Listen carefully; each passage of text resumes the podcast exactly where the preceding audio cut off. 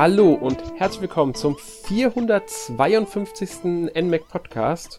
Heute mit mir Alex und einem sehr aktuellen Thema, weil ja, wir nehmen direkt nach der Nintendo Direct vom Dienstag, 13. September auf, um über die Nintendo Direct zu sprechen.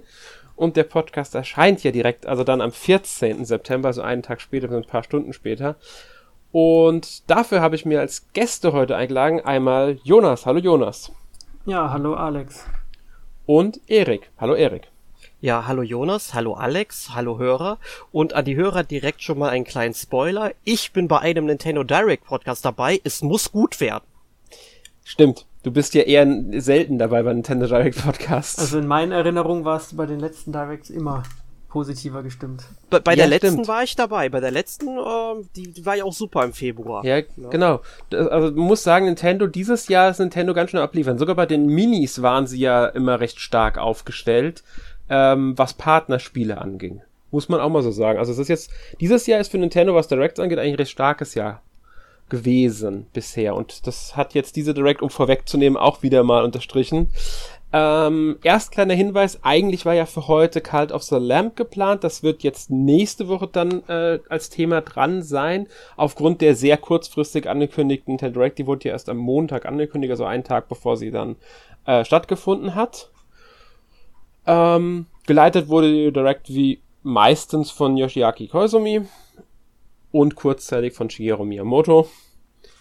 Ähm, wir werden nicht alle Themen ausführlich besprechen und damit steigen wir dann auch fast schon ein.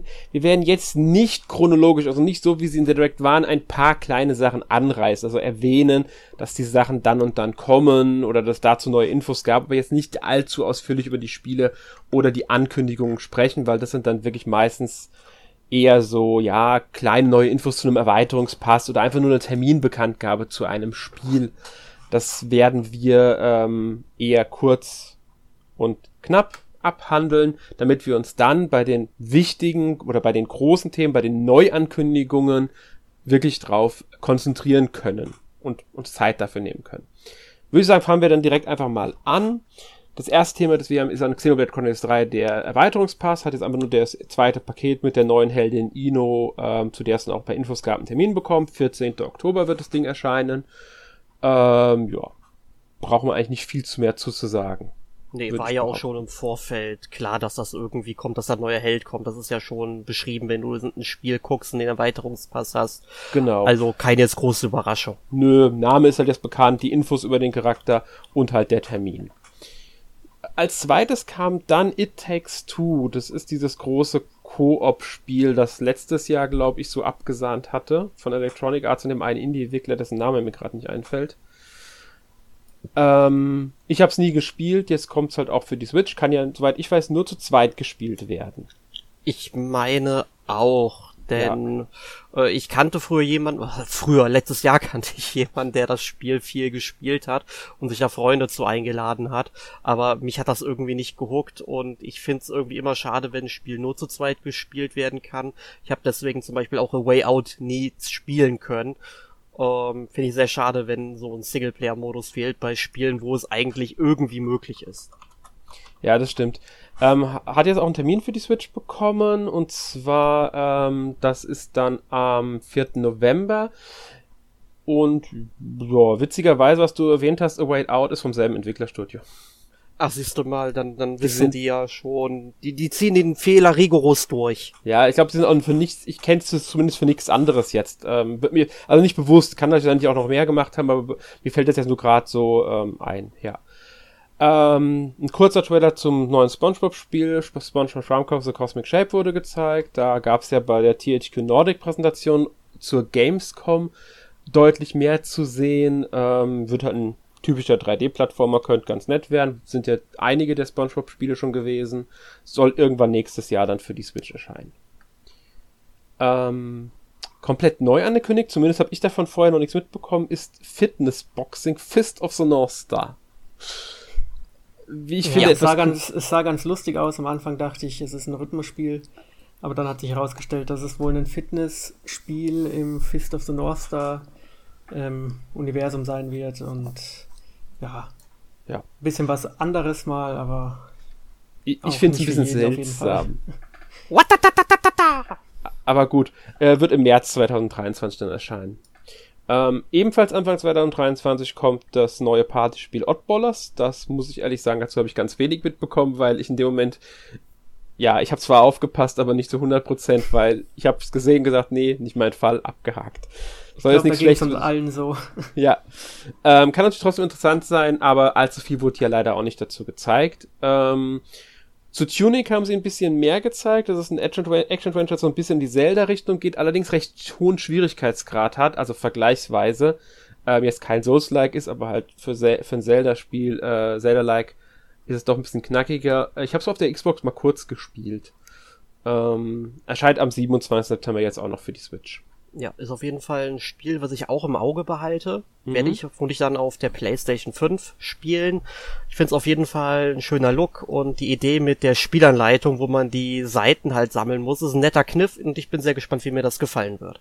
Also ich fand das, was ich gespielt habe, ich hatte damals im Game Pass nur gespielt, sehr schön. Hat mir wirklich gut gefallen und ich hätte es gerne weitergespielt, aber ich habe das Game Pass Abo halt nicht mehr, also.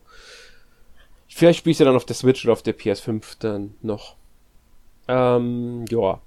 Dann haben sie noch mal kurz was zu Front Mission 1 und 2, den Remakes gesagt, also dass der zweite Teil das erste Mal außerhalb Japans erscheint. Der erste Teil soll im November erscheinen, der zweite Teil dann nächstes Jahr und Teil 3 ist in Entwicklung. Also ist nicht unbedingt große neue Infos, außer den Termin wusste man das alles schon. Genau, aber es kommt endlich. Genau, es kommt endlich, nachdem es ja eigentlich im Sommer erscheinen sollte, der erste Teil. Ja, aber sehr schade fand ich, dass wir keinen Termin zu Advanced Boss bekommen haben, wann das denn endlich mal kommen wird. Stimmt, das hat gefehlt, aber da gab es eh schon länger die Spekulation, dass sich das bis ins Frühjahr nächstes Jahr rein verschiebt. Ähm, ich denke auch, das wird mit vielleicht sogar erst im Sommer nächsten Jahres kommen. Also da, da ist Nintendo irgendwie noch ein bisschen zurückhaltend. Ich würde mich aber hätte mich gefreut, wenn sie es nochmal erwähnt hätten und einen Termin bekannt gegeben hätten, aber ich denke, das werden wir erst, da werden wir erst nächstes Jahr wieder was von hören von dem Spiel. Mhm. Ähm, ja, dann zum ganz neu erschienenen Splatoon 3 haben sie halt direkt das eine erste Splatoon-Fest angekündigt. Also Splatfest heißen die ja. Ja, nette Sache. Und äh, ein ko kostenlose Update sollen kommen. Das übliche halt. Äh, Mario Rabbits hat ja Ubisoft, also Mario Rabbits Spark of Hope hat ja Ubisoft die Woche gerade erst, glaube am 10. war denen ihre Präsentation ausführlich gezeigt. Da gab es fast ein 7 Minuten Gameplay-Video zu. Jetzt haben sie noch ein bisschen weiteres Gameplay gezeigt erwähnt, dass es halt diese drei, über drei, also diese 30 Unterschied Sparks gibt. Ja, 20. Oktober der Termin ist schon länger bekannt, auch dass es einen Season Pass geben wird und eine Gold-Edition ist jetzt nichts Neues gewesen. Ja, sie haben nicht mehr, mehr erwähnt, was Ubisoft am äh, Samstag erwähnt hatte, dass der DLC der große ähm, Rayman ins Spiel hinzufügen wird. Mhm. Ja, ich bin auf jeden Fall gespannt auf das Spiel, hab's auf jeden Fall im Auge und ich bin sehr gespannt, ob das Spiel den Rekord knacken wird, äh, wie schnell man die Batterie von der Switch leer kriegt, weil da war der Vorgänger bei mir wirklich extrem schnell. Das stimmt. Das Mario Rabbits war schon ist eins dieser Spiele, die also der erste Teil, die den Akku sehr schnell leer bekommen von der genau. Switch. Ja. Ähm, ja, danach hatten wir dann nochmal kurz, also nicht danach, sondern irgendwann, wir haben wie gesagt ja nicht chronologisch, äh, N64 Switch Online Service, ein paar neue Spiele wurden angekündigt. Jetzt muss ich sagen, keine sonderlich große Überraschung dabei. Ja, also ich finde äh, Pilot Wings 64 und 1080 Snowboarding, dass man die Spiele nochmal rauskramt, finde ich schon erstaunlich. Ja, also ich muss ehrlich sagen, ich habe mit beiden irgendwann gerechnet, weil Nintendo nimmt ja vorwiegend eigene Spiele für das N64-Ding und ähm, da sind es eigentlich so Kandidaten, die typisch sind, weil sie haben ja auch schon das äh, alte ähm, Pilot Rings für Super Nintendo drin und ähm, jetzt auch schon Race 64 veröffentlicht. Da war es eigentlich für mich naheliegend, dass die Dinge auch irgendwann kommen. Ja, aber sowas wie äh, Pokémon Stadium und Stadium 2, die ja glaube ich nie in der Virtual Console erschienen sind. Nee, dürften sie nicht. Nee, also das, das finde ich dann finde ich auch ziemlich cool, dass die mhm. dann kommen. Ich meine, klar, du kannst keine Pokémon vom deinem Gameboy transferieren, sollte halt logisch sein. Ähm, Gut, hätte man vielleicht machen können, wenn man die 3DS-Version von Rot, Blau, Gelb, aber äh, sei es drum, das würde zu weit führen an dieser Stelle. Und ich glaube auch bei den Mario Party-Teilen sind nicht alle in der Virtual Console damals erschienen. Die sind ja auch dabei. Ja, genau, die ersten drei. Also auch eine schöne Sache. Exabyte 64 habe ich nie gespielt, das werde ich ja nachholen. Finde ich auch Mach schön. es unbedingt, Klassiker. Ja. Und mit Golden Eye, muss ich ehrlich sagen, habe ich gerechnet das Lustige war, als dann am Anfang dieser Trailer anfing, mit den Nintendo 64 Online äh, oder Service Games, die dann halt kommen, ich habe gesagt, komm, jetzt zeigt dir Golden Eye oder so. Und da kommen erstmal die anderen Sachen, am Ende kommt das dann noch. Also hat mich sehr gefreut. Mhm. Schöne Sache, sie fügen Online-Spiel hinzu. Ja, und das wird dann für mich tatsächlich mal ein Grund sein, mir auch mal die 40 Euro pro Jahr auszugeben, damit ich mal Golden Eye spielen kann, endlich. Mhm. Ähm, Finde ich eine schöne Sache, muss man dazu sagen, muss ja eine Kooperation zwischen Nintendo und Microsoft sein, weil Microsoft hat immerhin äh, die Rechte an, der, an dem Ganzen, wegen ähm, Rare und so, also das ist, aber gut, Microsoft Nintendo ist ja bekannt, dass die gerne mal zusammenarbeiten. Gerade für sowas. Ähm, gut. Mario Strikers wurde erwähnt, das ist neue Battle League Football. Welle 2 kommt, Pauline Diddy Kong, neue Ausrüstung, neues Stadion, soll noch diesen Monat erscheinen. Ja, aber mal ganz ernst, das sind alles Sachen, die schon im Spiel hätten drin sein müssen. Ja, definitiv. Und Nintendo kann mir nicht erzählen, dass die Sachen nicht fertig gewesen sind zu Release. Die haben die zurückgehalten, um noch was reinzupacken. Spielt's einer von euch beiden überhaupt noch? Nö. Nee. Nee, ich auch nicht. Ähm, ich denke mal, Mario Kart 8 Deluxe ist das was anderes, oder Jonas? Naja, also da finde ich es schon wesentlich interessanter, dass neue Strecken regelmäßig kommen, aber ich habe den Streckenpass jetzt auch nicht. Vielleicht okay. hole ich ihn mir am Schluss mal. Mal schauen. Er lohnt also sich, kann ich, definitiv sagen. Also er lohnt sich wirklich. Es sind jetzt bisher acht, äh, also zwei Wellen sind da, genau, und das sind dann ähm, 16, 16 Strecken. Genau, ja. 16 Strecken. Und, und die sind alle sehr cool. Ja, das ist wirklich, wirklich toll. Das macht richtig Spaß. Ich freue mich auch schon auf die Welle 3, weil ähm, da kommen wieder richtig coole Strecken und ähm, ja, macht Spaß. Ja, nur erst Winter 2022, also ist mindestens noch drei Monate hin, bis die kommen. Ja, mit, außer Nintendo im, im, wertet den November schon mit rein. Das ist immer so diese Interpretationssache, weil es, ja. es, es gab ja schon Ankündigungen, die für Winter waren und dann im November kamen. Also, das ist immer so diese, diese Schwankung, wann ist, wann fängt jetzt der Winter wirklich für die ähm, Publisher an. Ich rechne ab November damit. Könnte aber auch Dezember werden. Mhm. Ähm, Nintendo Switch Sports Update mussten sie jetzt verschieben. Das Golfding soll auch aus dem Winter kommen, weil sie noch Zeit für brauchen. Also hier haben wir den Beweis, es wird doch noch nicht fertig, ja. was wir ja schon spekuliert hatten. Ähm, ja, 21 Kurse der Wii Sports Reihe sollen 8 Spieler Online-Modus geben, finde ich eine nette Sache. Aber gut. Ja. Kann man machen. Ähm, Shigeru Miyamoto hat über den Animationsfilm von Super Mario gesprochen und darüber, dass Super Mario World im Universal Park Hollywood irgendwie hinzugefügt wird.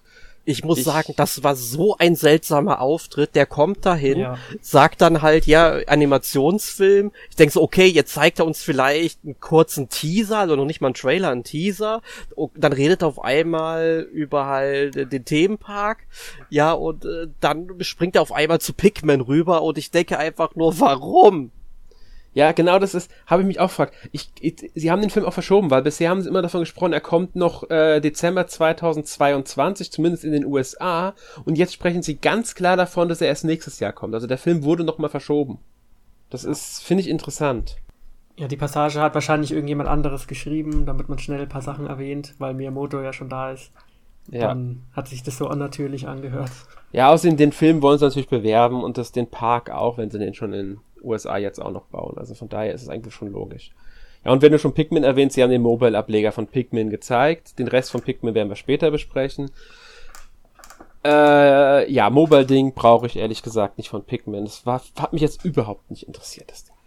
Das ist lustig, Alex. Ich find's total interessant, weil ich gehe wirklich sehr gerne spazieren. Mhm. Und ich glaube, dieses Spiel wird mich dazu motivieren, auch mal andere Wege zu gehen. Wenn ich sehe, okay, da sind jetzt weniger Blüten am Straßenrand, dann gehe ich doch mal da lang. Oder wenn ich mal ganz woanders bin, dass ich einfach die Gegend erkunde, finde ich super interessant. Ich glaube halt nur, das wird wieder so ein Ding sein, was unglaublich Datenvolumen wieder äh, zehrt, weil mit Sicherheit das ganze Kartenmaterial ähm, runtergeladen, also was heißt äh, parallel runtergeladen wird und nicht gespeichert werden kann, gehe ich jetzt einfach mal von aus. Und deswegen wird es ein Spiel sein, was ich halt nicht spiele. Mit einem Gigabyte Datenvolumen, was ich halt habe, äh, bringt mir das halt nicht wirklich was. Ja, und ich muss, ich habe gar kein Datenvolumen, weil ich habe nämlich keinen Vertrag. Also ich kann es gar nicht spielen. Ja gut, einen Vertrag habe ich ja auch nicht. Ich buche mir das ja, ich, halt dann immer ähm, quasi jeden Monat für vier Euro, ne? Ja, ich mein, mein zähle ich auch dazu. Ich habe so, ich habe sowas alles nicht. Also ah, okay. ähm, wird mein Handy auch gar nicht unterstützen, also das Spiel zumindest. ja. Ähm, gut, danach kam ja Jonas seine große Ankündigung, oder? Echt? Du denkst, ich spiele anspruchsvolle Switch-Spiele im Cloud-Modus. Nein, glaube ich nicht, aber die Spiele sind deine Sache. ja, es ist eine nette Sache, dass jetzt Resident Evil Village und die zwei Remakes von Teil 2 und 3 auch auf der Switch spielbar sein wird. Aber ich glaube, keiner von uns wird es jemals ausprobieren, obwohl es mal ganz nett wäre, zu schauen, ja. wie das so läuft. Ja, der siebte Teil kommt ja jetzt auch. In Japan war der schon fast zum Release von dem Spiel damals verfügbar für die Switch. Also, den haben sie sehr früh damals rausgehauen als Cloud-Version. Das war eine der ersten Cloud-Versionen, die es in ja. Japan gab. Ähm, ich glaube sogar die erste. Ja, Assassin's Creed, äh, ich weiß nicht, ob Assassin's Creed Odyssey nicht früher war, weil das gab es nämlich damals auch als Cloud-Version oh. in Japan, aber nie außerhalb von Japan. Ähm, aber gut, kommen als Cloud-Version, sollen sie machen. Pff, ja. Ähm, ich bin am Zweifeln, ob das jemand wirklich auf der Switch nutzen wird. Oder halt viele. Ein paar wenige sicherlich und das ist auch in Ordnung. Aber ich glaube nicht, dass die Cloud-Versionen so erfolgreich sind. Ähm, ja, dann wurden, also es wurden ein paar Trailer zu einigen Spielen gezeigt, die man namentlich erwähnen könnte. Life is Strange Arcadia Bay Collection, Romancing Saga Ministry, Song Remastered, Lego Bricktales, Disney Speedstorm uh, und Fall Guys, die kommen halt. Termine wurden nochmal gezeigt, fertig. Genau, Dasselbe wobei man halt sagen soll, dass bei Romancing Saga das erste Mal der richtige Termin genannt wurde, meine ich, der 1. Dezember. Das, das war, glaube ich, noch nicht bekannt. Sein. Das kann sehr gut sein. Aber einfach kommt da am 1. Dezember. Ähm, ist eine schöne Sache. Ja. Ähm, Just Dance 2023 Edition wurde gezeigt mit Online-Mehrspiel, Modus und Termin am 22. November. War aber auch schon bei Ubisoft, seit Ubisofts äh, Dings äh, Präsentation bekannt. Factorio kommt jetzt am 28. Oktober auf die Switch. Ist so ein kleines Aufbau, äh. Ich hab's nie gespielt, keine Ahnung. Es soll gut sein, höre ich immer wieder. Ja, ich auch. Ist so ein Spiel, was mich irgendwie nicht anmacht von dem, was ich sehe. Nee, mich auch überhaupt nicht. Ähm, Sifo kommt auf die Switch. Wenn man es auf der Switch braucht, ich bin da irgendwie skeptisch, ob das so gut laufen wird sah zumindest nicht so gut aus, aber das war halt ein Trailer und genau. hat nicht unbedingt was mit der Qualität des fertigen Spiels dann zu tun. Deswegen, also da muss man mal ab, zeigen. Muss man abwarten. Am 8. November werden wir es dann erfahren. Selbiges gilt übrigens für Crisis Core Final Fantasy VII Reunion. Da war ja schon bekannt, dass das für die Switch auch kommt. Ähm, sie haben jetzt einen Termin genannt, den hat, äh, hat Square Enix bisher noch gar nicht genannt. 13. Dezember. Das wird dann wohl auch für alle anderen Versionen gelten. Gehe ich von aus und wird ein ja. schönes vorweihnachtliches Spiel für mich. Ja, freue ich mich auch drauf. Ich habe sie damals auf der PSP gespielt und äh, ich freue mich jetzt auf die Neuauflage. Ja, auf jeden Fall. Vor allem, ich hatte damals die eine PSP und mich hat das immer gewurmt, warum Square Enix das auf der PlayStation Vita, die PSP-Version, nie zum Download angeboten hat. Und jetzt kommt zumindest eben das Remake oder Remaster oder wie auch immer man es dann bezeichnen soll. Ja, ich freue mich drauf. Es ist irgendwie eine Mischung aus Remake und Remaster. Das ist ein ganz komisches Ding, aber ist ja in Ordnung. Sollen sie machen. Ähm, Radiant Silvergun ist seit heute jetzt erhältlich, also nach der, irgendwann im Laufe des Tages soll das dann erscheinen, ist so ein Shoot'em-up-Klassiker. Ja, nett. Und Endless Dungeon, also dieses Roguelite-Spiel mit prozedural generierten Leveln und bis zu drei Spieler Online-Koop kommt nächstes Jahr für die Switch. Ja. Ich würde sagen, das waren so die kurz und knapp Ankündigungen. Und jetzt gehen wir mal so ins Eingemachtere. Ja, los mit den wichtigen Themen. Richtig und tolle Spiele haben wir da. Genau, und starten direkt mit der Eröffnungsankündigung. Ich habe sehr früh gesehen, dass es Fire Emblem ist. Ja, das war einfach Anhand der Zeichnung hat man das einfach erkannt. Ja. Ähm, Fire Emblem Engage. Der neue Serienteil tatsächlich schon. Hat mich ein bisschen überrascht, dass sie jetzt ein neues Fire Emblem ankündigen, muss ich sagen. Ich habe da erst äh, später mit gerechnet. Ich habe mit gerechnet, dass er nächstes Jahr erscheinen könnte, aber erst im Sommer. Es kommt da schon am 20. Januar raus, tatsächlich. Mhm. Ja. Hätte mich also tatsächlich finde, im Dezember mehr gefreut, aber Januar nehme ich auch. Ja, der Dezember ist, also ich muss sagen, das Jahr dieses Jahr im Pokémon im November und so weiter. Ich finde den Januar eigentlich ganz gut als Termin platziert. Ja. Jonas, was sagst du zum Spiel? Ja, also ich finde, man erkennt sofort, dass es technisch auf Three Houses aufbaut, auch wenn ich jetzt nicht direkt weiß, ob Koei Tecmo auch wieder beteiligt ist.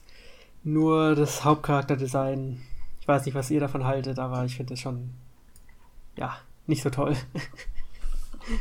Ich also sag mal, es ist eine Figur mit rot-blauen Outfits sowie Haaren, was bestimmt auch einen Grund hat, warum er so rumlaufen muss, aber irgendwie. Ja, also technisch ich, hoffe ich, dass sie da ein bisschen mehr zu bieten haben als bei Three Houses, aber mal sehen, ich glaube es ja nicht.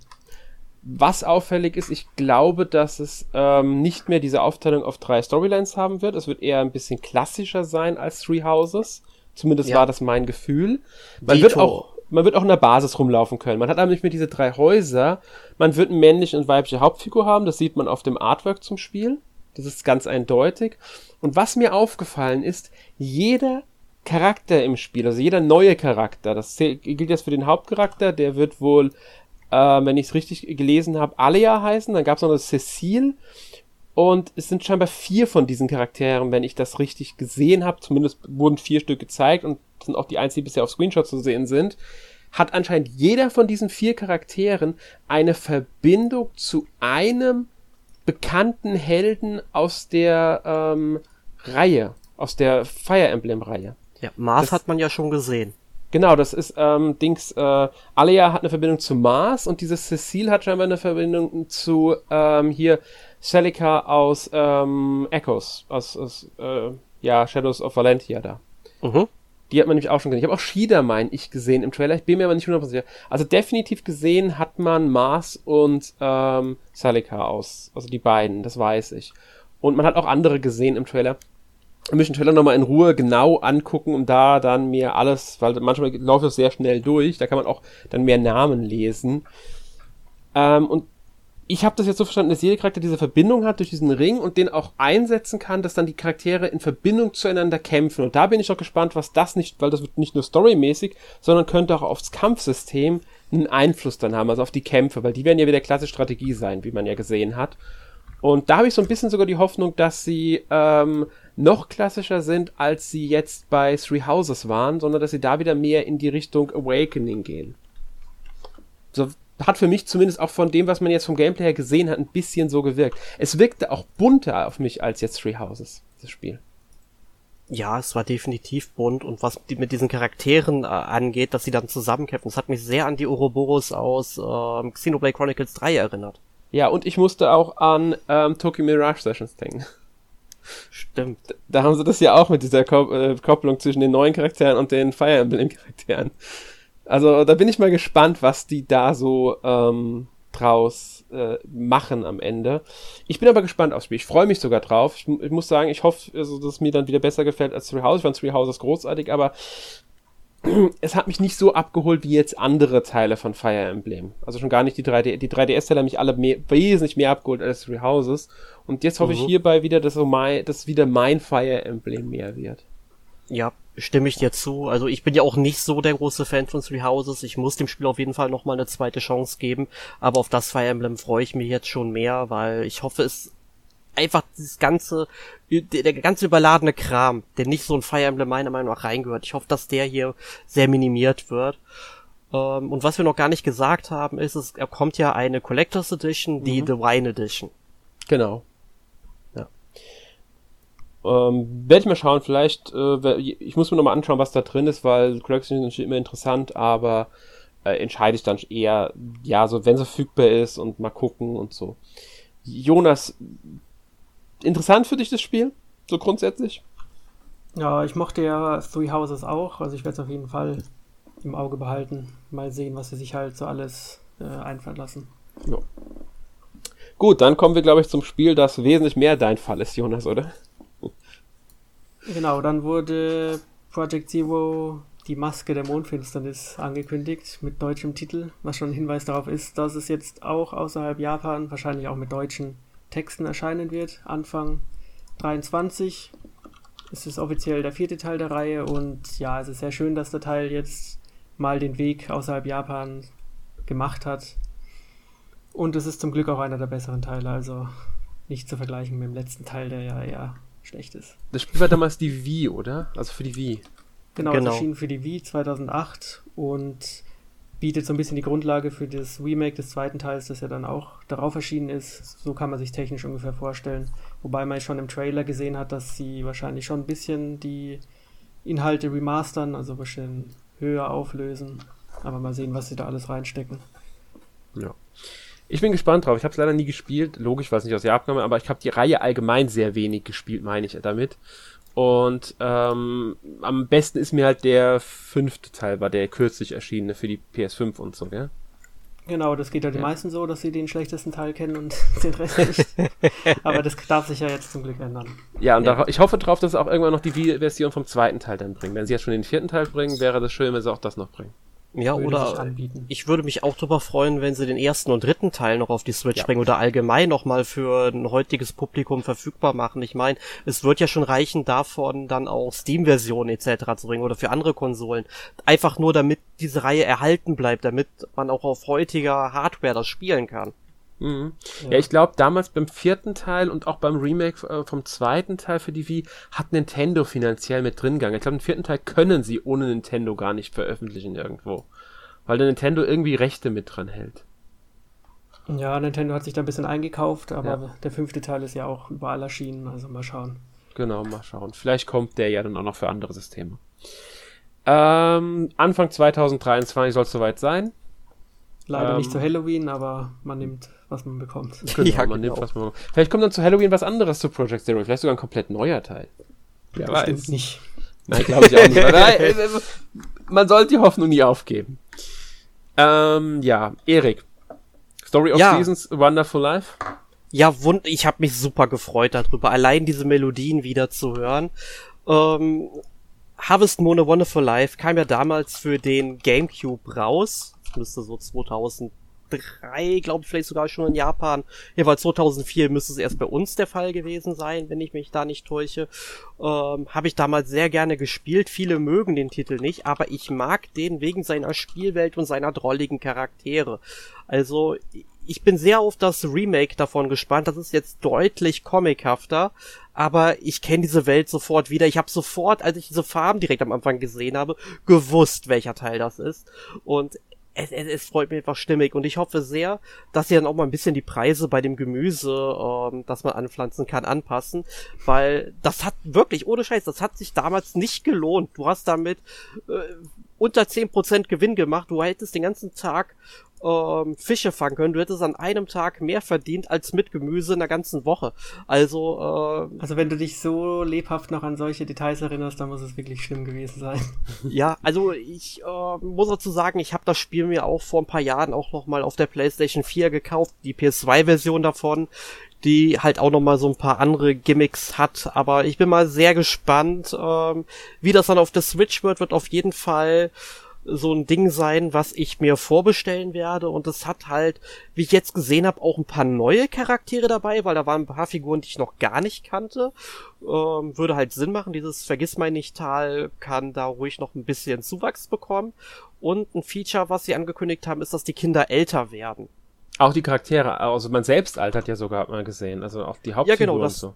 Genau, das war halt auch schon im Original so. Ich muss dazu allerdings sagen, ich habe das Original, glaube ich, nicht länger als bis ein zweite Jahr gespielt. Und das ist jetzt sehr komisch, weil ich sage, das ist einer meiner Lieblingsteile.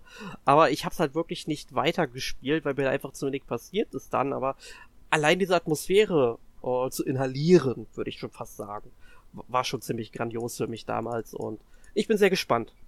Ja, ich fand auch die Ankündigung sehr schön. Ich freue mich drauf, weil ich habe es damals leider nicht spielen können und ähm, fand ich immer einen der interessanteren Teile, die ich verpasst habe. Also von daher, ähm, joa. ja, das war ja auch im Grunde so das letzte richtig gute Harvest Moon meiner mhm. Meinung nach damals.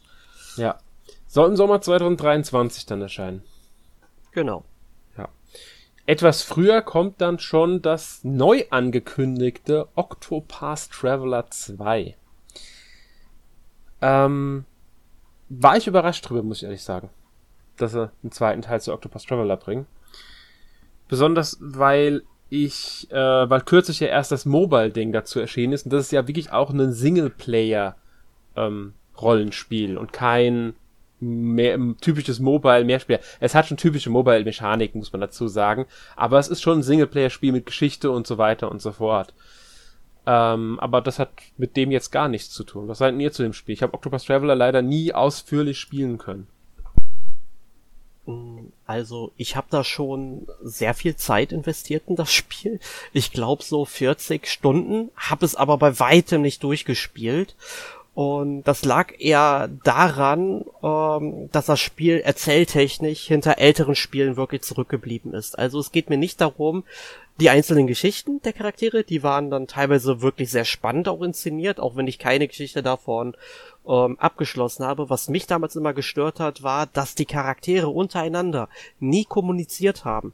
Und das hat mich so genervt, weil da kommt für mich keine richtige Partystimmung auf, wenn die nicht miteinander ähm, witzeln, sich miteinander streiten, andere Ansichten vertreten oder dann gemeinsam an einem Strick reißen, äh, ziehen. Also das hat mich damals so gestört, deswegen habe ich es nicht durchgespielt. Hätte jetzt aber, wo ich diesen Trailer gesehen habe, Lust, das Spiel zumindest mal zu Ende zu bringen.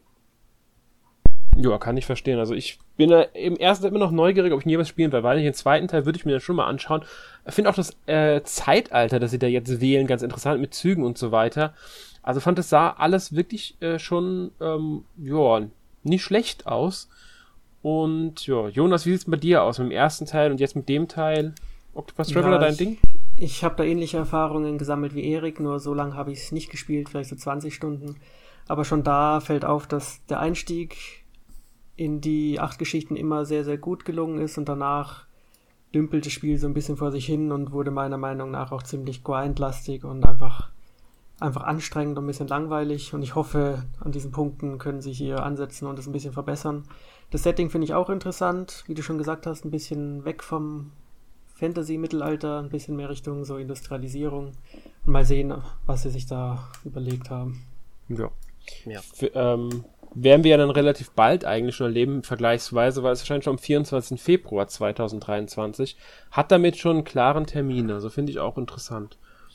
Genau, ja. was wir noch erwähnen sollten, also es wird dann wohl auch Unterschiede zwischen Tag und Nacht geben, was mhm. es dann für Ereignisse möglich sind, dass sie sich variieren können.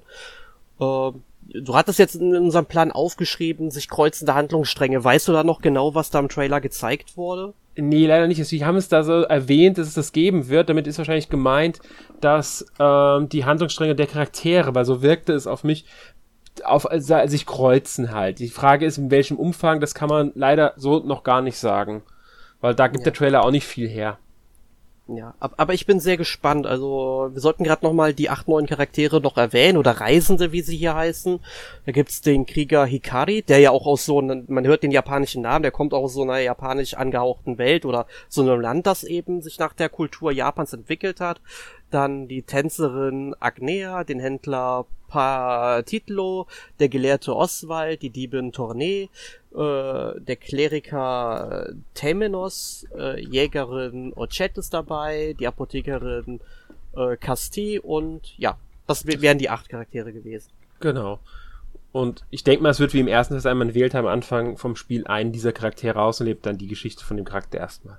Genau, was ja auch nicht unbedingt das Schlechteste ist. Ich meine, Trials of Mana funktioniert ja in dem Punkt richtig super als ja. Vergleich.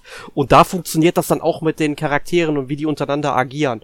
Mhm. Also vielleicht auch ein bisschen rudimentär aus heutiger Sicht, aber es war auf jeden Fall schon da, bevor Octopus Traveler damals es nicht gemacht hat.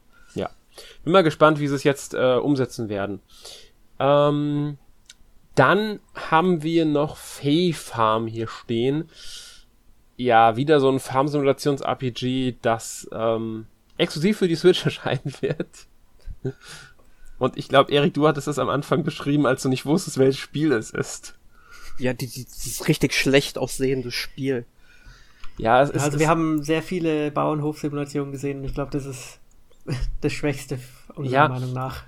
Also wenn man mal die Gesichter der Charaktere außen vor lässt, sieht es halt einfach nur, ja, nett. Sieht gar nicht schlecht aus, wie so ein Animationsfilm, so ein kleiner, wie so eine Kinderse-Animationsserie oder sowas. Aber ähm, wisst ihr, ähm, an wen mich die Gesichtsanimationen erinnern, der Charaktere? Hm? An die MySims. Kennt ihr die MySims noch? Ja, natürlich. Du hast recht. Also, ich finde, das ähnelt so sehr und äh, ich meine, wer kennt die MySims heute jetzt noch außer uns beiden? Ich weiß nicht, Jonas, kennst du die MySims noch? Nachdem ich gerade bei Google Bilder bin, sehe ich sie, aber ich kannte sie glaube ich nie. Also ich habe ja. damals sogar irgendein MySims-Spiel wirklich gerne gespielt gehabt. Ich weiß nicht mehr. Das Studio dahinter übrigens, hinter dem Fee Farm, ist das Studio, das auch Dauntless entwickelt hat. Das ist so ein äh, Free-to-Play-Action-Rollenspiel. Ich, ich, ich weiß nicht so ganz genau. Es gab es auch für die Switch auf alle Fälle. Ich habe es bei irgendeinem Nintendo-Event mal gespielt. Ja, ich habe es, ich glaube ich, irgendwo auf Epic Games meiner Bibliothek mal hinzugefügt oder so, aber hm, gespielt habe hab ich das nie. Ja, ich auch nicht. Ja. Erscheint irgendwann zwei, im Frühjahr 2023. Ja, also es hat dann aber auch, ähm, also man kann halt normal einen Bauernhof bestellen, also hier bearbeiten, dann Felder bestellen. Es gibt wohl Kämpfe und Zauber werden eine wichtige äh, Rolle spielen bei äh, beim Anpflanzen der Sachen zum Beispiel haben sie irgendwie gezeigt, wie die Charaktere irgendwie ein bisschen gezaubert haben. Also kann ich mir jetzt nicht so viel drunter vorstellen. Sie haben halt versucht irgendwie so ein paar Sachen zu machen, die jetzt andere Farbensimulationen nicht machen, aber ähm, ich sag mal so, Leute, es gibt Stardew Valley, spielt das und spielt Story of Seasons ähm, hier ähm, A Wonderful Life jetzt kommt. Aber ansonsten, ähm, ja, man braucht jetzt eigentlich nicht so wirklich. Es gibt davon jetzt eigentlich schon fast schon eine Übersättigung des Genres, finde ich. Ja, ihr werdet es noch merken, wir werden noch mehrmals über Farmsimulationen sprechen, die wahrscheinlich auch interessanter sind als Fae Farm, zumindest jetzt für mhm. die meisten. Aber bevor wir zum nächsten Farm Simulator Spiel kommen, kommen wir zu einem Rhythmusspiel. Oh ja. Ich freue mich da so drauf, Alex. Ne? War mir so klar. Ich, weißt du, ich habe da so gefeiert. Ich, ich bin aufgestanden vom Sofa und habe Standing Ovations gemacht. Ja, also es geht um Theaterism, Final Bar Line, also zum 35. Jubiläum von Final Fantasy. Ähm, ja gut, ein bisschen später, zwei Monate später bringt es raus. Aber ähm, kommt dann halt ein neuer Teil der Rhythmusreihe. Ich meine, die ersten beiden Teile gab's ja damals auf dem 3DS. Wunderbare Spiele, wie ich finde. Ähm, ich weiß gar nicht mehr, wie viele Songs es waren. Es waren aber eine ganze Menge. Und ich glaube, es wird ja auch DLCs dazu geben, mhm. die nach dem Launch kommen. Das finde ich immer, hat immer so einen faden Beigeschmack, wenn man das vorher ankündigt. Ähm, aber wenn man dann am Ende alle Titel hat, das waren auf jeden Fall über 500 Songs, die da, oder Lieder, Stücke da drin. Ja, irg irgendwie so war's. Und sie bringen ja, also die DLCs bringen ja dann äh, ähm, Songs von ähm, anderen Reihen mit rein. Nier-Reihe, Saga-Reihe haben sie genannt, Octopus Traveler haben sie genannt. Also es bleibt nicht über Final Fantasy dann. Genau, und das, äh, du musst jetzt mal vorstellen, du hast am Ende, wenn du dir alle DLCs holen sollst, ich glaube, die DLCs werden da recht teuer sein. Teilweise es wird einen Pass geben, haben sie gesagt. Ach, okay na gut, ich, ich bin mal gespannt, wie teuer der da am Ende wird. Auf jeden Fall bin ich sehr gespannt auf nur, was ich sagen wollte. Du hast am Ende, wenn du alles hast, über 500 Songs. Sagen wir mal, es sind genau 500 Songs. Und äh, die ganzen Stücke, die sind ja dann meistens so zwei bis drei Minuten lang, würde ich mal sagen. Gehen wir einfach mal von den zwei Minuten aus. Dann hast du alleine um jeden oder um jede Melodie einmal zu spielen, ja, mindestens. Hast du schon 1000 Minuten Spielzeit. Und das ist ja so ein Spiel, was du halt öfter spielst. Vor allem die Songs, die du gerne hörst, hörst du dann auch öfters oder spielst die öfters. Und ich glaube, das wird ein sehr, sehr großer Zeitfresser für mich werden. Ja, glaube ich auch. Ähm, um es mal kurz einzumerken, äh, es sind 385 Musiklieder also im Spiel drinnen, schon von Anfang an. Ähm, und es wird sowohl eine Digital Deluxe Version vom Spiel geben, als auch eine Premium Digital Deluxe Version. Ich denke mal, dass die dann den Season Pass mit drin haben. Zumindest eine von beiden. Das normale Spiel kostet 59,99 im eShop dann. Die Digital Deluxe Version wird 89,99 kosten und die Premium Digital Deluxe Version wird 109,99 Euro kosten. Ja, ich habe ja gesagt, da zahlst du gut mehr für, für so Songs. Das ist, hab, ja. hab ich schon befürchtet, weil das war auch schon auf dem 3DS recht teuer. Ja. Ähm, weiß man, ob es da eine Retail-Fassung zu geben wird? Ähm, keine Ahnung. Also ich sehe hier nichts zu, steht nichts dabei. Es steht auch leider nichts dabei, ähm, wie viel, also wie viel jetzt der Season Pass einzeln kosten würde. Ähm, das Problem ist, Nintendo ist auf der Website mittlerweile auch so weit, dass sie jetzt auch bei Retail-Version gerne mal statt dem äh, Packshot von der Retail-Version mhm. einfach nur das Bild aus dem eShop hinklatschen, so dass man es auch daran nicht mehr erkennen kann. Ja, sehr schade, aber also ich würde von ausgehen eher, dass es eine Retail-Version gibt. Ja, 16. Februar kommt's raus. Es gibt auch einen Mehrspieler-Modus, sehr geil. Ja, ähm, ja also ich brauche dieses Spiel unbedingt. Mhm. Führt kein Weg ran vorbei. Wie sieht's bei euch aus? Eher nicht. Rhythmusspiele naja. sind nicht so mein Fall. Also ich habe immer mit den 3DS-Teilen geliebäugelt, aber irgendwie hat mich dann immer doch irgendwas dran gehindert. Wahrscheinlich war es dann der Preis oder die DLC-Politik. Aber das Spiel behalte ich mir mal im Auge, weil ich eigentlich schon Lust auf Rhythmusspiele generell habe. Ja, hast du aber gerade die Kurve bekommen, Jonas. nee, ich habe mich wirklich gefreut, aber da, wenn sie schon im Ankündigungstrailer über DLCs reden und Rhythmusspiel-DLCs sind ja oft recht teuer, dann habe ich eigentlich gleich keine Lust mehr. Ja, bedanken wir uns alle bei Somebody Amigo auf dem Dreamcast. Mhm. Das kennst nur du. Tja, siehst du mal, ich bin einfach alt. Ja. Machen wir mal weiter, Alex. Genau. Kommen wir zum Spiel, das wahrscheinlich wieder Jonas gefallen könnte. Naja, ich hoffe 30. euch auch. Hm? Ich hoffe, ihr werdet euch auch näher anschauen. Also ich habe den dritten Teil nicht gespielt zu Wound Factory, das jetzt ähnlich wie Wound Factory 4 auch eine Special-Version erhält. Und Wound Factory 4 Special war so ein großartiges Bauernhofspiel, das bei mir zum ersten Mal richtig Klick gemacht hat. Und ich hoffe, beim dritten Teil wird es ähnlich. Ja. ja. Ich freue mich auch drauf, muss ich sagen, weil ähm, ich habe mochte den vierten Teil auch unglaublich gerne und ähm, deswegen bin ich auf den dritten Teil jetzt sehr gespannt. Ja. Und dann haben sie ja noch stolz angekündigt, dass sie an einem neuen Teil arbeiten. Ja. Was man in Relation vielleicht setzen kann zum fünften Teil, den ich ja eher nicht so toll finde. Ja. Weil es auch aussieht wie ein PS2-Spiel und läuft wie ein PS1-Spiel. Und da brauchen sie nicht an einem neuen Teil arbeiten, wenn sie sich nicht da erstmal Gedanken über ihre Technik machen. Ja. Stimmt. Ich denke mal, sie werden da jetzt schon wissen, was sie ändern müssen und dass sie so schnell nach dem fünften Teil einen sechsten Teil, wahrscheinlich einen sechsten Teil bringen, ist schon sehr aussagekräftig darüber, wie der fünfte Teil aufgenommen wurde. Ja, außer sie gehen zurück zu eher 2D beziehungsweise ja, Vogelperspektive wie halt im dritten und vierten Teil, mhm. weil dann läuft es auch wieder schön schnell und man muss ja sagen, man ist ja den ganzen Tag in dem Spiel unterwegs und kümmert sich um seine Pflanzen und redet mit den Leuten hin und her. Und wenn man da immer in Ladezeiten hängt und alles mit 10 Frames läuft, dann macht es keinen Spaß. Ja. Wäre auf alle Fälle schlauer, wenn sie das dann vielleicht so lösen. Erik, interessant für dich, Rune Factory 3 Special? Ich habe damals den zweiten Teil auf dem DS mal kurz gespielt und irgendwie nicht so den Zugang zur Reihe bekommen, aber ist jetzt keine Reihe, die jetzt von Haus aus ablehnen würde. Muss ich halt einfach mal gucken, wenn ich mal wieder den Zugang kriege, wie auch immer, dann gucke ich mir das gleich mal an. Ja. Ähm, Gut. Als nächstes wurde Various Daylife noch angekündigt von Square Enix, das heute bereits erscheint. Ist auch kein Vollpreisspiel, nur 28,99. Ich glaube, es wird auch nur im eShop erscheinen. Ähm, ist von den Entwicklern hinter Bravely Default und Octopus Traveler.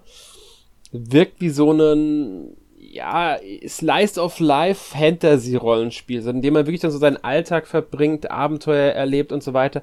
Anscheinend durchquert man die Stadt auch wirklich in 2D-Ansicht und agiert dann an bestimmten Punkten mit Figuren oder sowas oder kann dann an bestimmten Punkten halt in die Tiefe mit per Knopfdruck einfach zum Ortswechsel durchführen. Ähm, gibt auch Kämpfe, rundenbasiert sehen die für mich aus. Äh, bin mal gespannt. Also ich finde es jetzt nicht uninteressant. Ähm, ja. Aber viel mehr kann man leider auch nicht zu sagen. Ja, für, für mich sieht's teil, äh, tatsächlich so wie eine Mischung aus äh, Metopia und Dragon Quest irgendwie aus. Mhm. Also du, du gehst da irgendwie auch durch den Dschungel, hast dann eben so diese Seitenperspektive und in den Kämpfen hast du eben so eine Ego-Perspektive auf die äh, Monster. Also äh, mehr kann ich jetzt auch nicht dazu sagen. Also es interessiert mich auch relativ wenig von dem, was ich sehe. Ich finde es sehr unspektakulär. Ähm, muss ich mal gucken, ob ich es mir anschauen werde. Ja. Besonderheit sind wohl, es soll 20 Berufsklassen geben und jeder Berufsklasse soll über 100 Aufgaben haben. Also das wird wohl so das Kernelement sein, wie man die Zeit verbringt. Man erkennt natürlich dann auch Dungeons, dann gibt es dieses Kampfsystem, das wohl irgendwie Besonderheiten wieder hat mit, mit Beeinflussung der Gegner und so weiter und so fort. Es gibt natürlich eine Geschichte irgendwie, auf einem, dass man als Siedler auf einen neuen Kontinent äh, zieht oder eine Stadt zieht oder so weiter, ja. Und halt mit den anderen Charakteren dort interagiert und auch zusammen mit denen Abenteuer erlebt. Joa, ich könnte ein nettes kleines Spiel sein, sag ich mal. Ähm, Jonas, deine Meinung dazu? Ja, es sah okay aus, aber nachdem sie es schon nicht so groß bewerben und es auch nicht so viel kostet, glaube ich, naja. Glaube ich jetzt nicht, dass das unbedingt. War bei so Voice of Cards beim ersten auch so.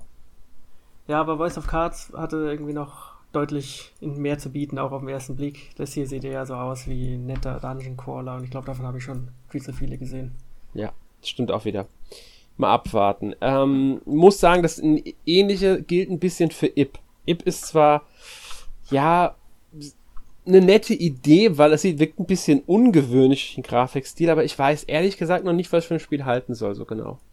Ja, ich, das sieht für mich halt wie so ein RPG-Maker-Spiel aus. Es wird ja. mit Sicherheit damit gebastelt worden sein. Äh, ähm, es kommt von Playism, also bin ich mir nicht ganz so sicher. Kann aber sein, dass Playism nur als Publisher dann agiert. Aber ja, es wirkt schon vom Grafikstil etwas einfacher. Ja, also äh, jedenfalls das Grundgerüst dürfte mal im RPG Maker gebaut sein. Mhm. Also da, da, da, kommt mir so viel bekannt vor, einfach äh, allein vom Raster her, wie, wie sich die äh, Bewegungsanimationen anfühlen und so weiter.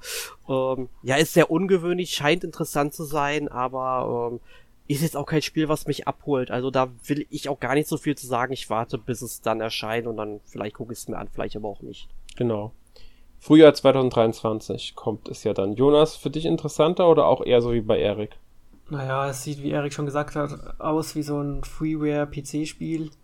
Aber Hier, jetzt, jetzt beleidigst du aber viele RPG-Maker-Produzenten da draußen. Die müssen ja, ja, nicht schlecht sein, aber was halt raussticht, sind halt diese Bilder. Man wird dann wohl in so ein Gemälde gezogen und dann passieren viele gruselige Dinge. Und das Spiel muss dann halt entweder mit seiner Story überzeugen oder halt mit den Überraschungen, die man halt in der Welt erlebt. Und das sieht man dann erst, wenn man es mal gespielt hat. Ja, ich denke auch, es wird so ein Spiel sein, das davon lebt, ob man es spielt oder nicht, weil dann, erst dann kann man wissen, wie es denn wirklich ist. Ja. Ähm, dann kommen wir zu einer Ankündigung, die ich ja gefeiert habe. Ich habe es in den ersten Bildern sofort gewusst, um was es ging. Atelier Riser 3, Alchemist of the Ant and the Secret Key. Also endlich Habe ich mir Teil. schon gedacht, dass dir das gefallen wird. Natürlich. Atelier-Reihe sowieso und die Atelier Riser-Spiele, die ersten beiden mochte ich so gerne. Ich freue mich wirklich drauf, dass dieser dritte Teil kommt. Ich habe natürlich mit gerechnet, dass der dann irgendwann kommt. Ähm, freue mich über die Ankündigung. Es sah auch wieder sehr toll aus alles. Elf Helden finde ich großartig, werden wahrscheinlich neben den schon gezeigten viele bekannte Charaktere zurückkommen, weil es gab ja Unterschiede in den ersten beiden Teilen, wer jetzt in der Gruppe spielbar war. Ähm, und ja, ich freue mich aber drauf. Wird wieder ein schönes, JRPG. Und ich kann jedem nur raten, sich die Reihe wirklich mal anzuschauen. Gerade die neueren Teile sind einfach zu tollen JRPGs geworden. Ähm, die jetzt nicht mehr so eine Nische eigentlich erfüllen würden. Klar, sie haben dieses Alchemie-Gameplay, aber ähm, sie erzählen tolle Geschichten, sie haben tolle Kampfsysteme, also die lohnen sich wirklich, ähm, die Spiele. Und ja, ich freue mich auf den dritten Teil. Ja. Äh, kommt am 24. Februar und damit, glaube ich, fast genau zwei Jahre nach dem zweiten Teil. Ja. Gut, viel mehr muss man aber auch nicht zu so sagen, bin ich ganz ehrlich. Ihr beide kennt die Reihe sowieso nicht so gut. Ich habe meine Begeisterung kundgetan. Ja, also ich will's mir, ich will irgendwann gerne mal meinen Zugang zur Reihe finden, sage ich ganz klar, weil ich es irgendwie interessant finde. Aber zwei Faktoren. Erst einmal, ich wüsste halt nicht, wo ich einsteigen sollte. Und zweitens, das gravierende Problem, was mich davon abhält, den richtigen Teil zu finden, die Zeit einfach, weil mhm. es einfach zu viele andere Sachen gibt, die mich irgendwie eher ansprechen würden und ich von meinem Pile of Shame abarbeiten muss. Äh, deswegen vielleicht irgendwann und außerdem steht Potions Permit ja eigentlich schon so in den Startlöchern, was ja in eine ähnliche Richtung geht. Ja, es hat, Potion Permit hat noch ein paar andere Ansätze nochmal. Genau, aber es gibt aber Gemeinsamkeiten, klar. Das ähm, ich sagen. Um kurz zu sagen, für alle, die es gerne anfangen wollen mit der Reihe, wenn man auf der Switch anfängt, bieten sich natürlich immer die ersten Teile der Trilogien an. Wahrscheinlich am besten Atelier Sophie und Atelier Riser, weil die auch auf diese Zeitlimitierungsmechanik verzichten. Ähm, ja, sind so meine Ratschläge, wenn man damit anfangen will. Ich meine jetzt wirklich Atelier Sophie 1, nicht 2, weil 2 ist logischerweise die Fortsetzung. Ähm, Würde ich raten, dass man wirklich mit den Teilen anfängt. Wenn man was Moderneres will, nimmt man halt Atelier Riser. Wenn man mit einem äh, PS3-Spiel klarkommt, nimmt man Atelier Sophie. Beide sind so wirklich gut. Joa, gut. Kommen wir zur nächsten Großankündigung, die nicht wirklich gezeigt wurde. Ja. Ja, Pikmin 4. Es kommt. Oh, das sind alle Infos. Ja, aber war ja, äh, aber Pikmin 4 war ja das doch irgendwie immer schon mal wieder. ja, kommt. ich weiß, aber ich meine, sie haben halt, das ist, was haben sie denn sonst gesagt? Pikmin 4, 2023, Punkt. Ja. Ich sag's ja mal wieder, das mit dem Miyamoto, das war so seltsam. Ja. Sie also wollten es einfach nur nochmal erwähnt gesehen. haben. Ach doch. Ich glaube, er hat auch, er hat auch gesagt, dass man wohl jetzt ein Spiel aus der Perspektive der Pikmin spielen wird. Also jetzt Genau. Vielleicht nicht so ein Strategiespiel, vielleicht auch schon, man weiß es nicht so ganz. Boah, wisst ihr, was ich cool finden würde, wenn wir, wenn ich so äh, das Spiel aus der Egos-Perspektive eines Pikmin sehen würde oder mitkriege, wie es gefressen wird. Das würde ich so gerne mal ausprobieren. ja. Genau. Miyamoto, ähm, ich habe gesprochen, mach das. Mhm. Dann dauert es noch zehn Jahre, bis das Spiel erscheint. Genau, mindestens, eher länger. Ähm, was sie noch gesagt haben, also Miyamoto, sie haben ein neues T-Shirt zum Spiel. das, das, das hat er selbst kreiert, hat er gesagt. Ja, ja, er hat auch gezeigt. Ganz ja. stolz. Ja, also wirklich viel, außer dem Teaser-Trailer in einem Screenshot gibt's jetzt nicht und das Screenshot ist wahrscheinlich nicht mehr ein wirklicher Screenshot. Aber gut, nächstes Jahr kriegen wir Pikmin 4. Immerhin etwas. Gut, kommen wir zum letzten Spiel der Farming Simulator äh, Ankündigungen. Nee, oder Erwähnungen, weil es ja keine Neuankündigung ist. Harvesteller wurde nochmal gezeigt. Das hatten sie ja schon öfters mittlerweile gezeigt, in den Directs auch. Gab jetzt auch nicht sonderlich viele neue Infos. Sie sind nochmal auf die Story und alles eingegangen. Ähm, die beiden entscheiden, also die eigentlich entscheidende neue Info war am Ende, dass eine Demo jetzt der, nach der Direct verfügbar wird auf der Switch. Ja. Auch der Termin 4. November stand schon fest vorher. Ja. Ich, ich freue mich erst ein bisschen auf das Spiel. Ich bin da echt gespannt drauf. Also ich finde das sehr, sehr interessant. Ja, es hat auf jeden Fall einen, äh, Entschuldigung, einen interessanten Stil hat es. Und was man so bisher weiß, also ich kann mir noch nicht so einen großen Reim aus dem Spiel machen, was sie bisher so gesagt haben, aber es sieht halt für mich irgendwie interessant aus und Square Enix experimentiert ja gerne mal mhm. bei solchen Spielen und ich glaube, ich möchte es mir schon angucken, aber ob ich da einen Zugang zu finden werde, weiß ich tatsächlich noch nicht. Das ist irgendwie nicht so ein Spiel, wo ich sage, boah, wenn das kommt, das will ich auch von Anfang bis Ende durchspielen, wie ich das so bei Rollenspielen oder mal anderen Spielen dann halt habe. Ne? Und das, das weiß ich halt noch nicht. Das habe ich ja aktuell noch nicht. Und ähm, ja, das finde ich dann halt schon ein bisschen, ähm, ja, es hält mich etwas zurück. Ich denke genau deshalb haben sie Demo veröffentlicht, weil es wahrscheinlich einigen noch so geht. Wobei Square Enix ja mittlerweile sehr gerne Demos veröffentlicht, muss man auch dazu sagen. Ja. Ich glaube auch äh, bei Deofield Chronicles, was ja jetzt auch diesen Monat noch kommen wird. Ja. Ich glaube, da haben auch viele nicht so wirklich eine Ahnung, was da auf sie zukommt. Und ähm, weil, weil es teilweise auch wirklich nichtssagend ist und dann wieder zu vielsagend und da ist nur Demo dann irgendwie schon ganz gut, um selbst mal so ein Gefühl für das Spiel zu bekommen. Und hm, dem muss ja aussagekräftig, muss man dazu sagen. Also da kann man ein gutes Bild vom Spiel bekommen. Bei Diofield meine ich jetzt. Ja. ja. Äh, Jonas, deine Meinung zu Harvestella? Ich freue mich tatsächlich auch drauf. Auch weil es ein bisschen wertiger aussieht als die meisten Farming-Spiele. Und bin mal gespannt, ob es dem Genre irgendwas hinzufügt oder ob es einfach nur Spaß macht. Das reicht mir eigentlich schon. Ja. Gut, dann kam ja Bayonetta 3 mit einem Trailer, der nochmal Story zusammengefasst hat, gesagt hat, um was es geht und einen Trailer angekündigt hat, den man auf YouTube gucken kann. ja. Also wenn man mehr Gameplay zu Bayonetta will, muss man sich auf YouTube den Gameplay-Trailer anschauen. Ähm, ist halt Bayonetta 3, kommt ja auch schon Ende Oktober raus. Ich freue mich riesig drauf. Ich habe mich auch darauf gefreut, dass wir wieder erwähnt haben. Äh, auch wenn jetzt keine wirklich neuen Infos drin waren in dem Direct-Beitrag dazu. Ja, ich freue mich auf das Spiel. Ich meine, ich habe mir ja die Collectors Edition vorbestellt. Mal gucken, ob ich sie diesmal bekomme bei Saturn. Weil das habe ich euch nicht vergessen, Saturn. Das möchte ich an der Stelle noch mal erwähnen. Ich habe mir die damals beim zweiten Teil vorgestellt, äh, vorbestellt. Ich habe sie nicht bekommen. Ja, hm. also macht das diesmal wenigstens gescheit mit meiner Bestellung. Ich drück dir die Daumen. Dankeschön. Jonas, deine Meinung zu Bayonetta? Ich habe keinen Teil der Reihe gespielt, aber freue mich auf die, für die Fans, dass sie endlich einen dritten Teil bekommen. Das ist auch großartig. Gut, das nächste Spiel ist wahrscheinlich eher dein Fall, oder Jonas?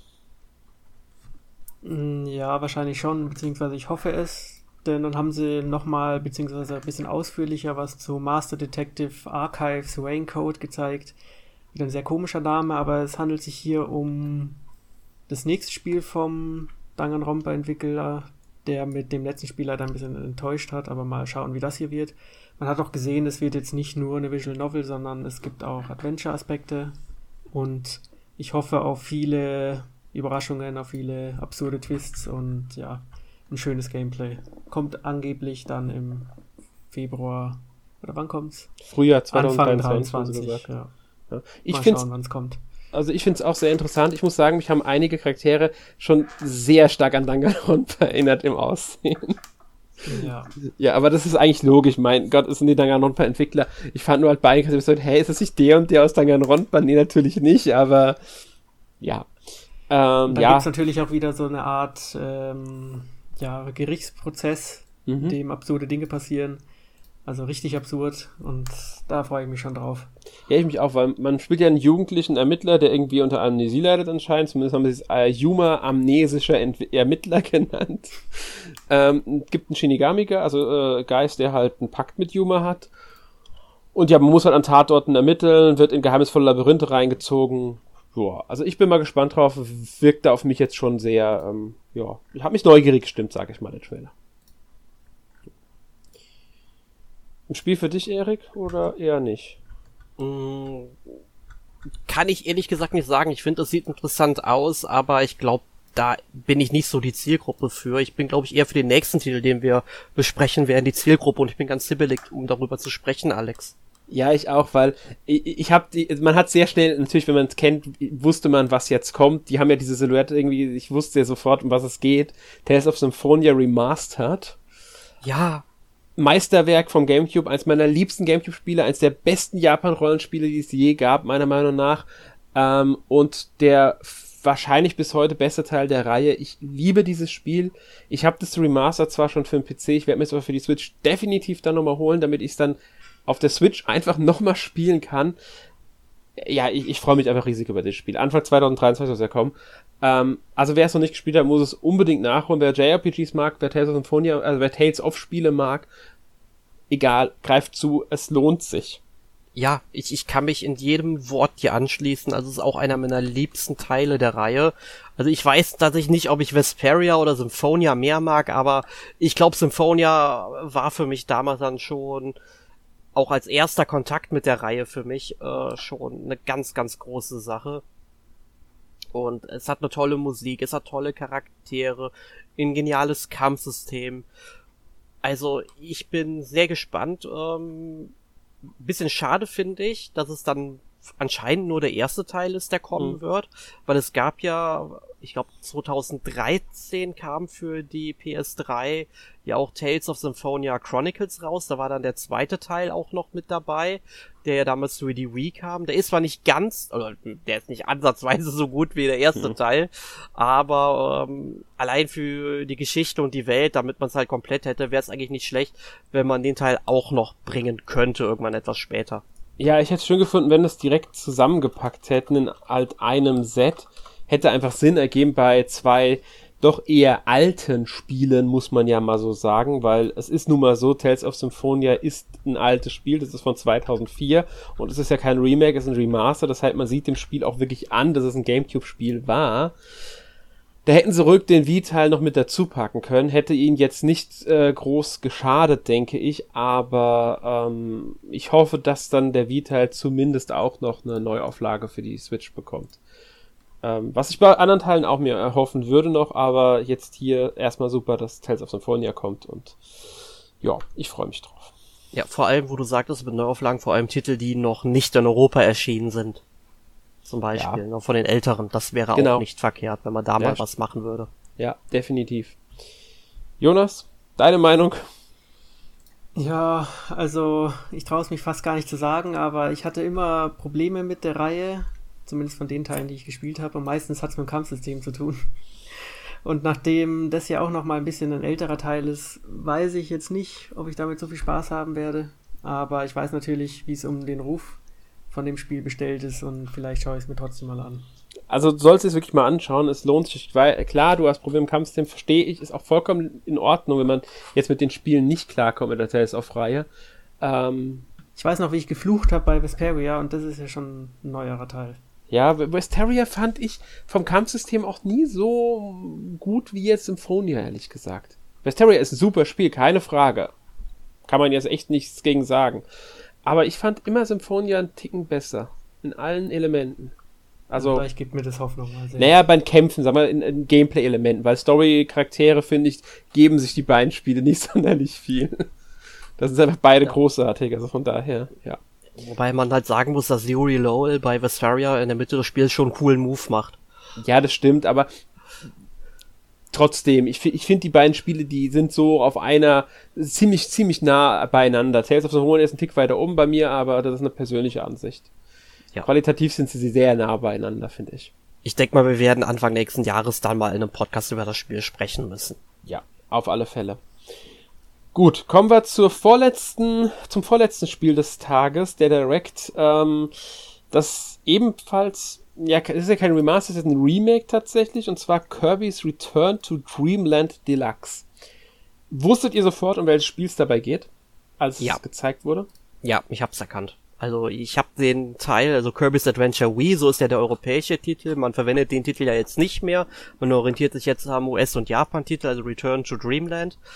Ähm, aber ich habe es eigentlich direkt gesehen, um was es geht. Also allein schon wegen dem einen ähm, äh, Charakter, der da auftaucht, für den man die ganzen Zahnräder da suchen muss, was das nochmal war.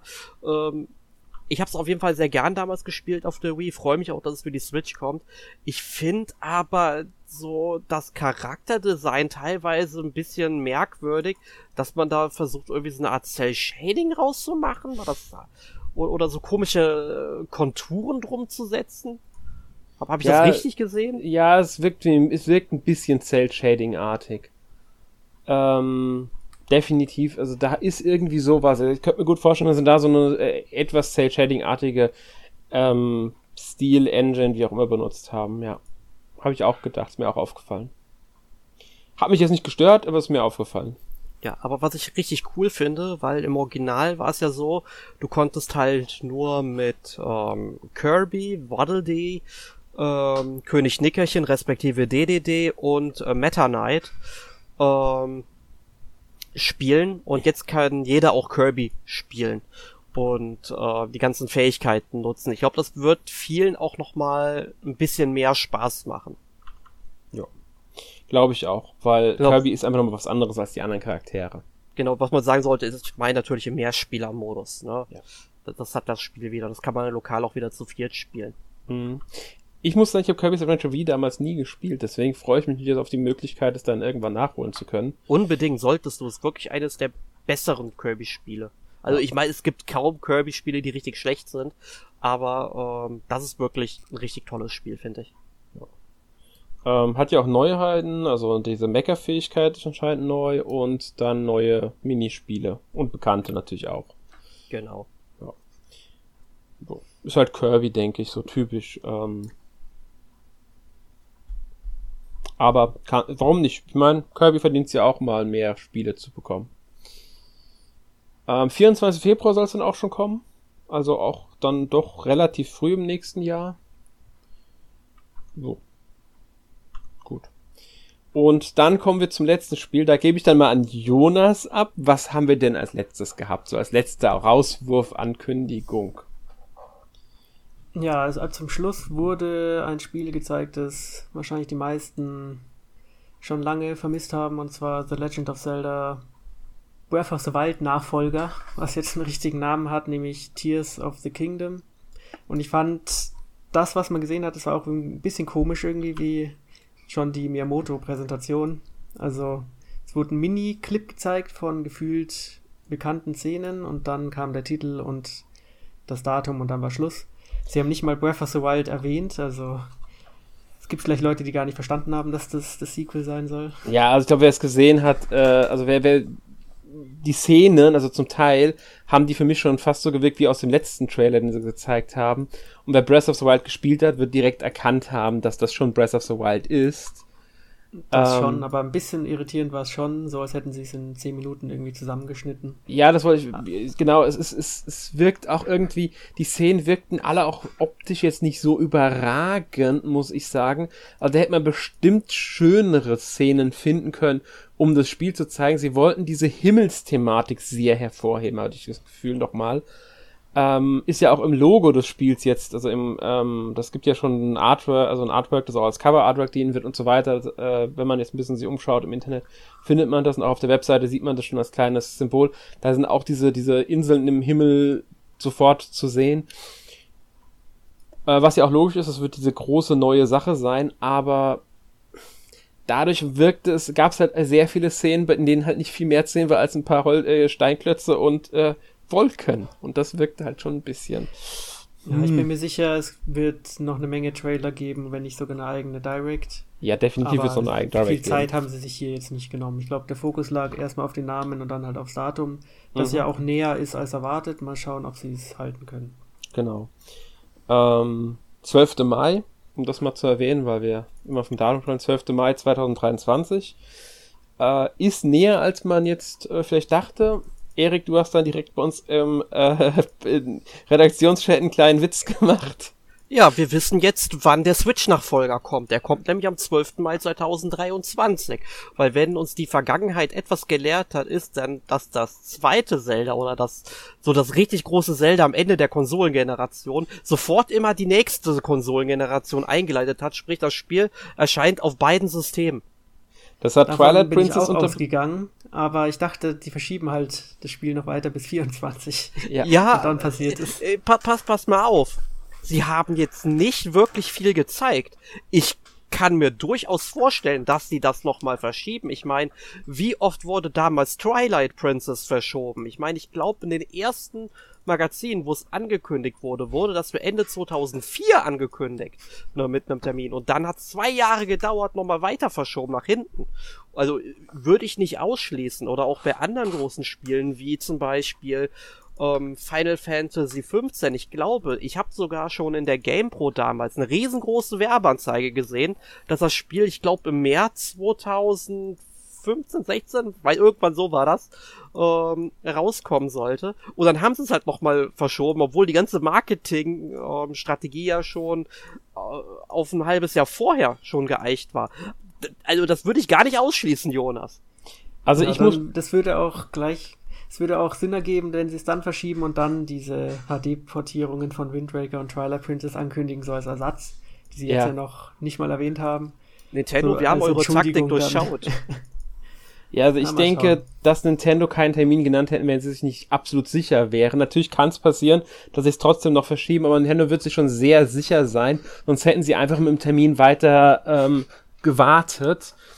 Sie wissen nämlich, wenn sie den Termin jetzt nochmal verschieben, dass sie sich dann schon ganz schönen Ärger eigentlich aufladen von den Fans.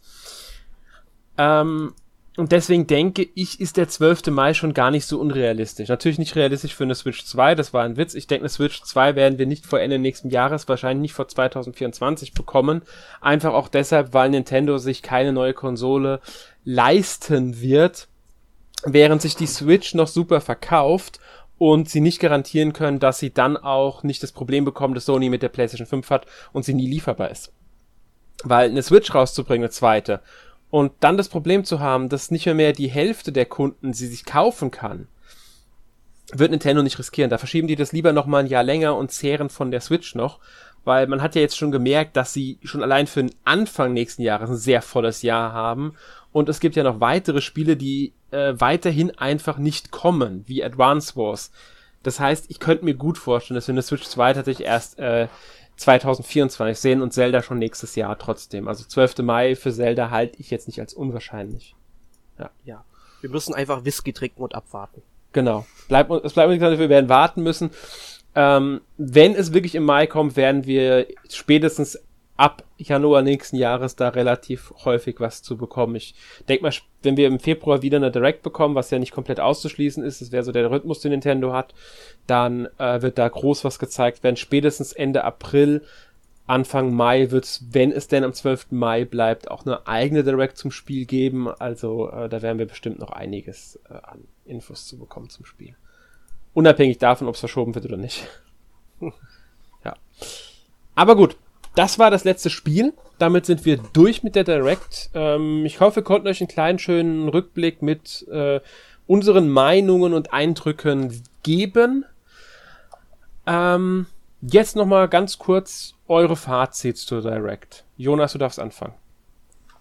Ja, es waren viele Sachen dabei, die mich mehr oder weniger ähm, positiv überrascht haben. Teilweise waren es auch eher die kleineren Sachen, wie in den Rune Factory 3 Wobei das Highlight auf jeden Fall noch äh, Project Zero 4 ist, das ja nächstes Jahr erscheint. Und ansonsten natürlich Zelda ist natürlich schon irgendwo ein Spiel, was man auf jeden Fall spielen will, aber so richtig abgeholt hat mich der Inhalt, den sie gezeigt haben, nicht. Deswegen waren es eher die kleineren Sachen diesmal. Erik? Ja, also mich haben wieder einige Spiele heute angesprochen und bin sehr zufrieden mit der Direct. Wir haben bald ein neues Fire Emblem, dann kriegen wir endlich Project Zero 4 ähm, spendiert in Europa. Das muss endlich mal sein. Ich krieg ein Remake von Story of Seasons A Wonderful Life. Ne? Also das ist ja das Remake von Harvest Moon A Wonderful Life. Octopus Traveler 2 kommt. Ey, ich freue mich so auf Theater Rhythm, Final Bar Line. Das wird grandios. Das wird ein Zeitfresser werden. Ähm, Tales of Symphonia Remastered kommt. Also so muss eine Nintendo Direct aussehen. Also immer wieder coole Spiele zeigen, auch gerne Remakes oder Remaster von richtig guten Spielen, die auch schon was älter sind und nicht erst irgendwie so fünf Jahre alt sind. Äh, das braucht man nicht unbedingt. Aber äh, ich bin sehr zufrieden und ich hoffe, dass die nächste Direct genauso positiv ausfallen wird. Ähm, kann mich nur anschließen, war eine sehr schöne Direct. Ähm, hat mich auch gefreut über Spiele wie Fire Emblem, Project Zero, ja, Rune Factory 3 hat mich auch gefreut. Besonders eins meiner Highlights war natürlich Atelier, Atelier Riser 3, auch wenn es keine große Überraschung war. Ähm, die Überraschung war dann eher Tales of Symphonia Remastered für die Switch. Bei Bayonetta 3 freue ich mich natürlich drauf. Also für mich war es eine schöne Mischung aus verschiedenen Spielen. Viel für mich dabei, auf das ich mich freue. Und ja, deswegen bin ich da sehr positiv gestimmt nach der Direct. Ja, hat mir gefallen. Gut. Ähm, damit sind wir für heute durch und kommen nur noch zum sehr knappen, würde ich sagen, letzte Woche gespielt. Einfach mal kurz erwähnen, was habt ihr in letzter Woche so gespielt? Jonas. Primär habe ich Soul Hackers 2 gespielt für die PS5, was ja ein typisches japanisches Rollenspiel ist. Es gefällt mir, es gefällt mir eigentlich ganz gut, jetzt nicht sehr gut, nur solide gut. Und man merkt schon, dass es jetzt nicht wirklich viel äh, Budget bekommen hat, wenn man es mal mit anderen Atlus-Spielen der letzten fünf Jahre verglichen, vergleicht. Aber das Kampfsystem macht Spaß, das Dungeon Crawling macht Spaß, auch wenn die Dungeons ziemlich schwach designt sind. Aber das Kampfsystem funktioniert und deswegen werde ich es auch weiterspielen. Was hast du denn gespielt, Alex? Äh, ich tatsächlich habe lange überlegt, mir fällt ehrlich gesagt nicht wirklich was ein, über das ich jetzt reden könnte, außer Xenoblade Chronicles 3. Finde ich immer noch ein tolles Spiel ja, mehr brauche ich nicht zu sagen, deswegen gebe ich direkt ab an Erik. Ja, also Xenoblade Chronicles 3 ist ja, also ein richtig tolles Spiel würde ich noch nicht sagen. Soweit bin ich einfach noch nicht, diesen Schritt zu gehen. Aber mir gefällt auf jeden Fall die Story. Ähm, Gameplay ist für mich immer noch so ein bisschen Mittelmaß, also oberes Mittelmaß, also schon zur Grenze so gut, ja. Aber ich, ich muss gucken, weil ich weiß noch nicht, was da noch kommt, weil das Spiel bombardiert einen ja gerne mit Tutorials und da einfach mal ein bisschen abwarten. Ähm, ja, und ansonsten habe ich aber in der letzten Woche eigentlich nur äh, The Last of Us Part 1 auf der PlayStation 5 gespielt, habe es jetzt auch durchgespielt endlich, also auch inklusive Left Behind, dem damaligen DLC, der jetzt hier quasi mit auf der Disk schlummert, beziehungsweise halt, wenn man es runterlädt, direkt mit äh, runtergeladen wird. Ähm, ja, ich, ich finde, es ist ein okayes Spiel. Also ich bleib bei der Meinung, dass es ein verdammt überbewertetes Spiel ist. Also ich muss sagen, das Gameplay ist unglaublich mittelmäßig, wenn man da in ein Gebiet kommt und sieht dann direkt überall, wo Kisten und was weiß ich rumstehen. Du weißt, es ist jetzt eine Arena, gleich kommen irgendwelche Plünderer, Soldaten oder Infizierte um die Ecke und du musst dich entweder durchschleichen oder die bekämpfen. Das nimmt sehr viele Überraschungen vorweg sozusagen und teilweise recycelt es in so einem Affentempo, dann äh, solche Mechaniken oder auch wie Rätsel funktionieren. Äh, das wird halt häufig äh, wiederverwendet und dann, dass die Charaktere so träge sind. Äh, ja, das ist alles nicht so gut gelöst, aber dafür muss ich sagen, vor allem zum Ende hin wird die Story nochmal richtig gut.